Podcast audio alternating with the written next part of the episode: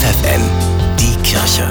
Nachgedacht. Sommer in Niedersachsen. Viele machen jetzt Urlaub, gönnen sich eine Auszeit vom Alltag. Sie nutzen die Zeit, um sich zu entspannen und wieder neue Kraft zu sammeln. Urlaub. Sprachgeschichtlich stammt das Wort von einer mittelhochdeutschen Form von Erlaubnis. In der höfischen Sprache war es die Erlaubnis, für eine bestimmte Zeit vom Dienst befreit zu sein und etwas für sich ganz persönlich zu tun. Danach sehnt sich ja auch heute noch jeder. Doch manch einem fällt es schwer, diese Erlaubnis auch wirklich anzunehmen.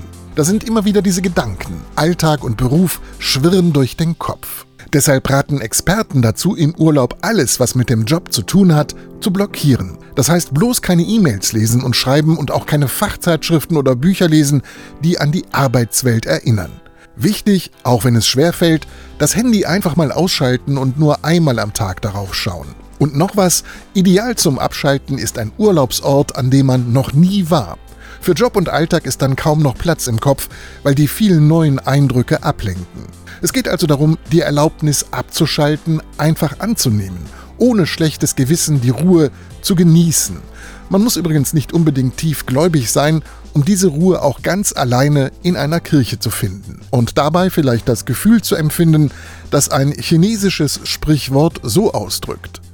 Nur in einem ruhigen Teich spiegelt sich das Licht der Sterne. Bernhard Tups, FFN Kirchenredaktion.